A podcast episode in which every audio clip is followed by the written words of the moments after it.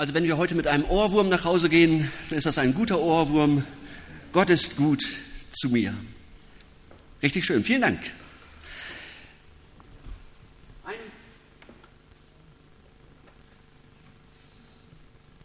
ein kleines Spiel habe ich mitgebracht.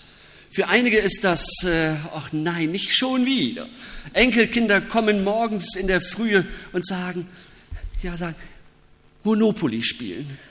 Meine Mutter hat das immer wieder erlebt, ja, im Tiefschlaf und dann, ach ja, gut, wenn Enkelkinder kommen, macht man ja alles.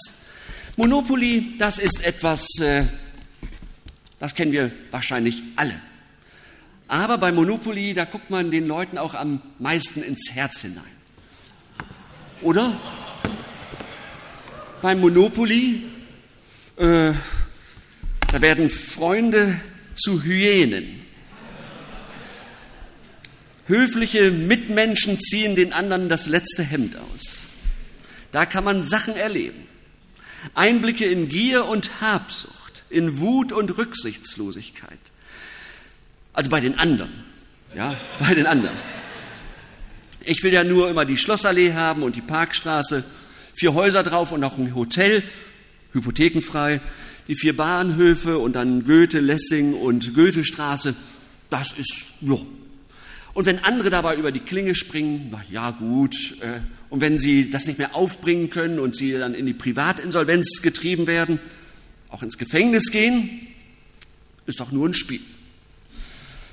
Solange ich da nicht hin muss und äh, all das Gute habe, wie gut. Zum Schluss wandert ja alles doch wieder in den Kasten zurück, die Hotels, die Häuser, all das. Wie geht es euch mit dem Thema Geld?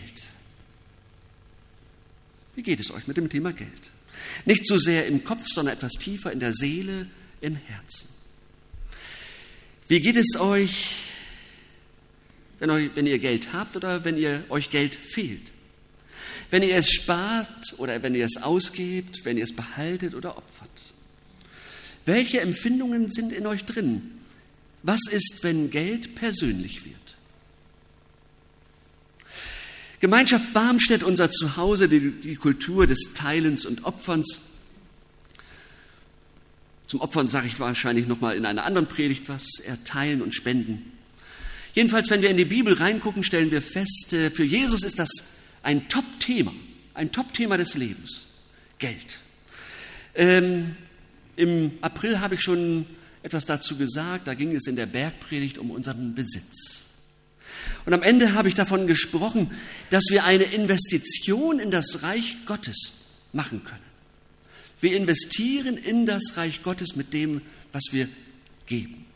Und die Bibel macht es ja immer auch konkret, auch beim Opfern und Teilen. Und für das Volk Israel war das klar geregelt mit den Finanzen und dem Besitz.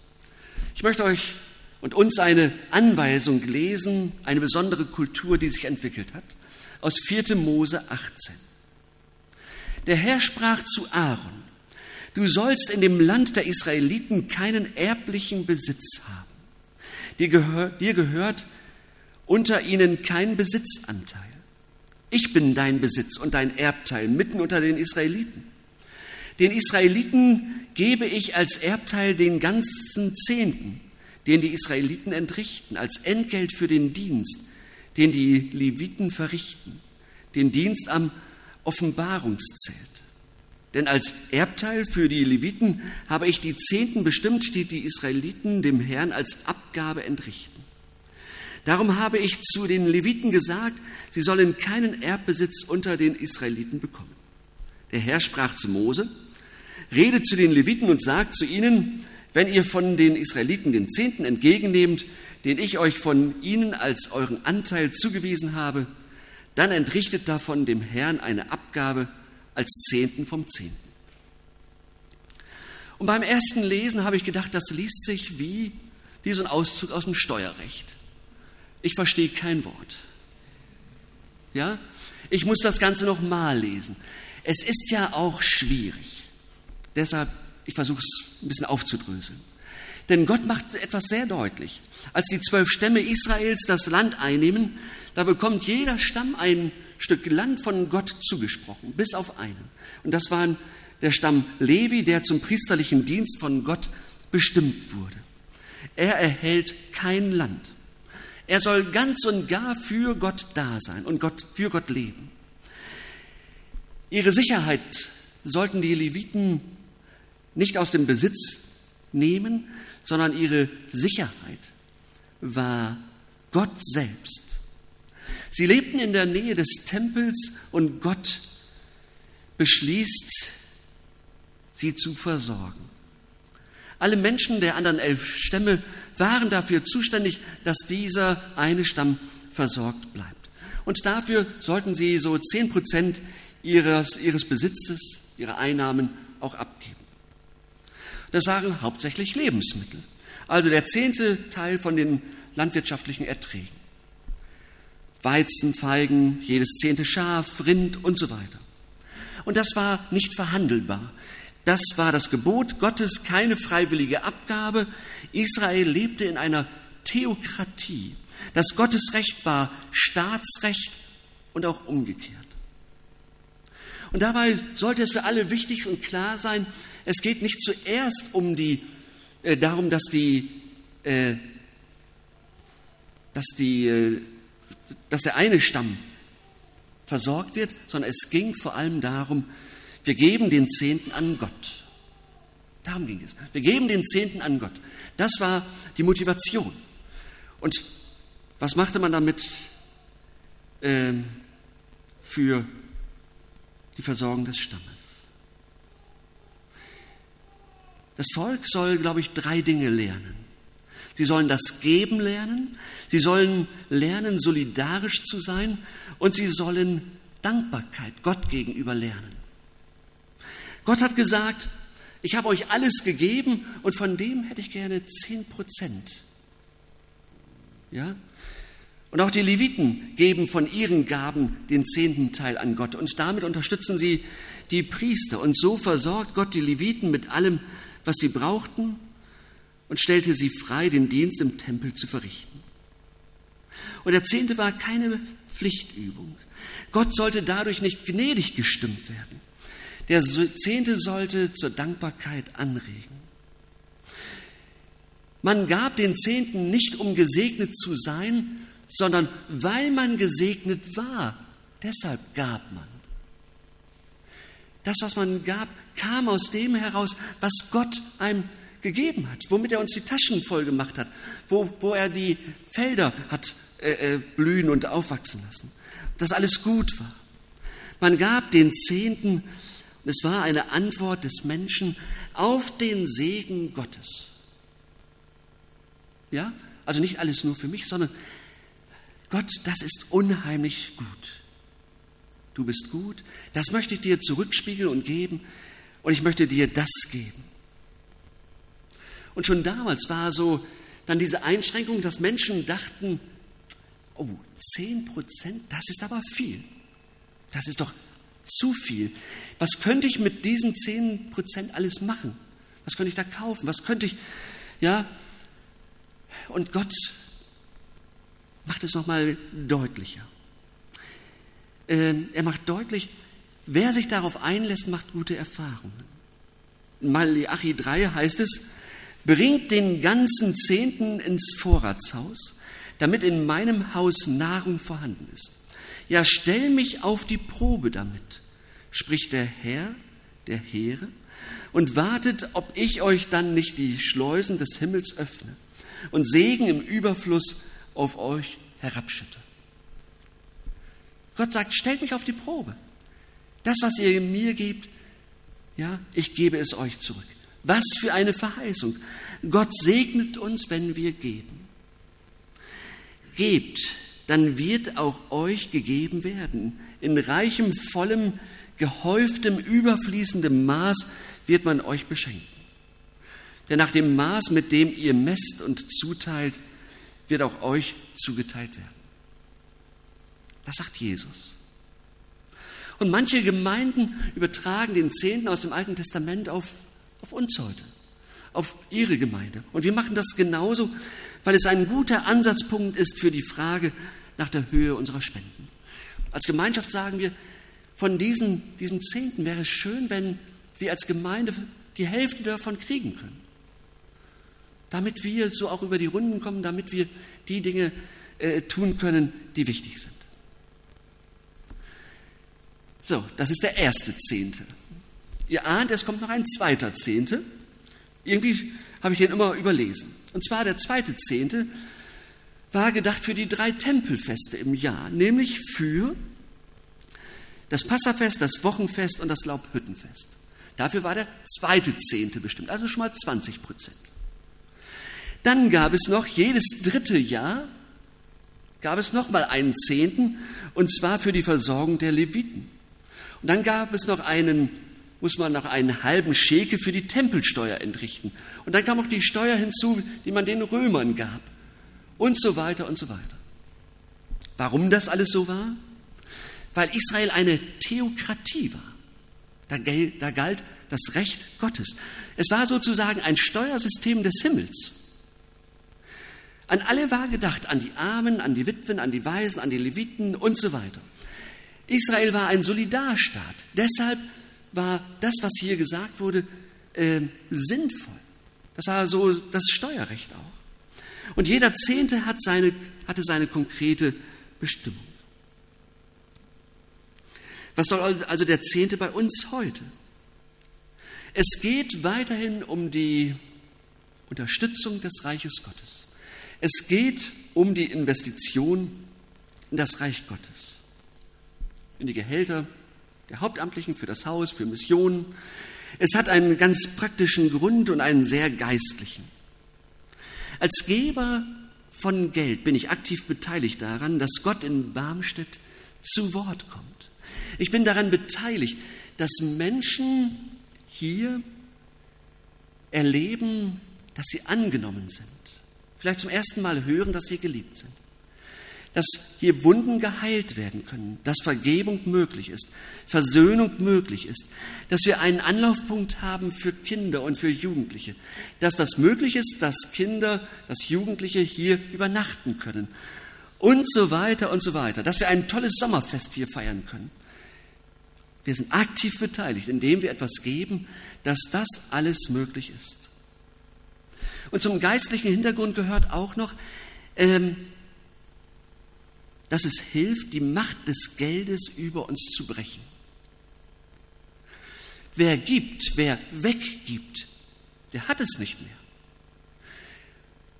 Wir kennen das doch. Wenn wir etwas haben, dann halten wir uns daran fest. Und äh, Gott macht deutlich, ihr haltet euch an den falschen Dingen fest. Das ist so eine geistliche Übung und ein geistliches äh, Hören und Erleben. Ein Stück Sicherheitsempfinden geht weg. Wir sollen uns ausrichten auf Gott hin und bei ihm die Sicherheit des Lebens suchen. Es geht darum, woher ich meine Sicherheiten im Leben beziehe. Eine tiefe geistliche Frage. Und es geht noch weiter. Man kann ja sagen, na ja, das war ja alles so im Alten Testament. Wir müssen doch nicht den Zehnten geben. Ja. Alle Sätze, die mit müssen anfangen, sind ja auch schon schwierig, weil Jesus uns ja gerade von dem Müssen befreit hat. Also überlegt mal mit. Gott war doch nicht im Alten Testament gesetzlich und dann hat er sich im Neuen Testament überlegt, ach jetzt könnte ich das doch mal mit Güte versuchen. Und Gott hat doch nicht im Neuen Testament aufgehört, äh, uns zu großzügigen Menschen zu machen. Ihm sind doch jetzt nicht plötzlich die Armen egal oder die Gottesdienste wurscht. Nein. Und darum haben die, die Jesus folgten nach Ostern, auch nicht gesagt, oh toll, endlich nicht mehr geben. Ist das gut? Äh, endlich sind wir befreit und jetzt können wir auch die, das Geld, das wir sonst für Gott gegeben haben, anders einsetzen. Sondern interessanterweise lief das anders. Sie sagt nicht, endlich können wir die Erstlinge des Feldes für uns behalten, sondern wir sehen ganz im Gegenteil bei, bei den ersten Christen eine ungeheure Freude am Geben und eine beeindruckende Großzügigkeit. Und du, um die geht es. In meinen Grenzen will ich nicht knausrig sein. Und es geht um Sicherheit. Die ersten Christen setzen ihre Mittel frei für die, Gottes, äh, für die Sache Gottes ein. Wie vor ihnen die Leviten lebten diese ersten Christen ganz für Gott und entschlossen, ihre Sicherheiten nicht an das Materielle zu hängen, sondern darüber hinaus. Ja, nicht an Besitz, sondern an Gott. Ihre Sicherheit war der Auferstandene, der lebendige Gott, der ihnen begegnet ist und von dem sie überzeugt waren, dass er sie hält und trägt und versorgen wird. Was für ein Glauben. Paulus, der große Denker der ersten Christenheit, war ungeheuer sensibel und praktisch, als es darum ging, Geld in den Gemeinden rund um das Mittelmeer zu sammeln. Und Paulus schildert das ganz ausführlich in einem Brief, den er an die Korinther schreibt. Die Muttergemeinde aller christlichen Gemeinden war in Not geraten. Auch das gehörte mit zur Realität der Bibel und des Glaubens. Das wird nicht verschwiegen. Auch beim Thema Geld wird man genau planen müssen. Und die Jerusalemer Gemeinde musste später dann auch lernen, alles genau zu planen und zu gucken, dass man sich nicht überschuldet, äh, dass man richtig haushaltet. Aber die Christen in Jerusalem litten Hunger. Es war, sie waren sehr bedroht. Und Paulus hat sich ein großes Fundraising-Projekt ausgedacht. Rund ums Mittelmeer Geld sammeln für Jerusalem. Aber wie macht man das? Auf eine Weise, die ermutigt und die Jesus entspricht. Und Paulus könnte jetzt Druck machen. Er könnte sagen, Leute, es ist jetzt eine Notsituation und jetzt führen wir das jüdische Gesetz wieder ein. Ab heute gilt, 10 Prozent müssen gezahlt werden. Könnte er machen. Aber genau das tut er nicht. Nicht 10 Prozent sind Pflicht, sagt er. Er tut zwei Dinge und zwei Dinge, von denen ich glaube, dass sie wie maßgeschneidert sind für uns. Für jeden, der jetzt überlegt, wie er oder wie sie Jesus mit dem Geld im Alltag nachfolgen kann. Und das nehmt bitte mit. Das erste, Paulus zeigt den Korinthern Jesus. Paulus zeigt den Korinthern Jesus. Guckt bitte noch einmal hin. Jesus, er war reich. Ihm gehörte alles, ihm gehörte das Universum. Und er war, und er wurde arm. Und dann kam der große Tausch. Indem er arm wurde, wurden wir reich. Hat er euch reich gemacht? Ihr seid reich, ihr seid Besitzer unermesslicher Schätze, die nicht vergehen. Reich, ihr seid Töchter und Söhne Gottes. Alles Versagen ist euch vergeben und wird euch vergeben, täglich neu. Ihr habt Hoffnung, Hoffnung auch über den Tod hinaus. Ihr habt eine neue Perspektive für diese Welt, dass nicht alles aus ist und dass nicht das Chaos das Ziel ist. Ihr seid Mitarbeiter Gottes, Mitarbeiter in seiner Mission, die Erde zu erneuern. Ihr seid gehalten und geborgen im Schweren des Lebens. Schaut auf Jesus und schaut, wie reich ihr seid. Und das andere, ich mache euch keine Vorschriften. Ich bitte euch um Hilfe. Es braucht einen Ausgleich. Es kann doch nicht sein, dass die einen, dass es den einen so gut geht und die anderen äh, bitter leiden müssen. Und trotzdem, es geht nicht ums Müssen. Prüft aber bitte, bitte, ernsthaft selbst vor Gott, was und wie viel ihr zu geben vermögt. Das ist so die Freiheitsregel bei Jesus. Nicht aus Unwillen oder Zwang, sondern so, wie es sich jetzt jeder im Herzen vornimmt. Was nehmen wir uns vor jetzt für uns, wenn wir Jesus vor Augen haben? Wohin zieht es uns? Und was möchten wir tun, weil wir für ihn und sein Reich brennen? Wir feiern heute das Abendmahl. Da wird uns nochmal deutlich, was Jesus für uns getan hat, geopfert hat. Wie reagieren wir darauf? Was ist unsere Antwort? Schüttelt diese, schüttelt diese Frage bitte nicht ab, nehmt sie bitte mit. Ich habe das jetzt so vor allem festgemacht am Teilen des Geldes. Das Thema ist viel, viel weiter.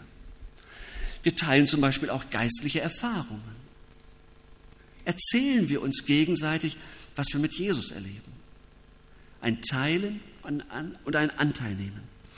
Wir feiern und trauern gemeinsam. Wir stellen die Gaben, die besonderen Gaben Gottes, die wir empfangen haben, anderen und der Gemeinde zur Verfügung. Wir teilen. Wir packen Aufgaben und Projekte gemeinsam an. Und wir handeln verantwortlich. Wir teilen unsere Ressourcen wie Zeit, Geld und Dinge äh, in unserem Besitz. Wir halten nicht krampfhaft fest. Wir geben weiter. Warum? Aus Dankbarkeit, aus Liebe. Aus, weil wir beschenkt sind. Deshalb wollen wir eine Kultur des Teilens und Opferns hier bei uns pflegen und geistliche Erfahrungen machen und entdecken, das ist gut. Und damit bin ich wieder am Anfang. Gottes großes Interesse gilt nicht der Frage, ob wir peinlich genau jede Regel erfüllen. Gottes großes Interesse gilt unserem Herzen, unserer Seele, unserem Charakter. Und da möchte er, dass wir klug sind, unternehmerisch und großzügig werden. Und dann auch klug und unternehmerisch und großzügig handeln, auch mit unserem Geld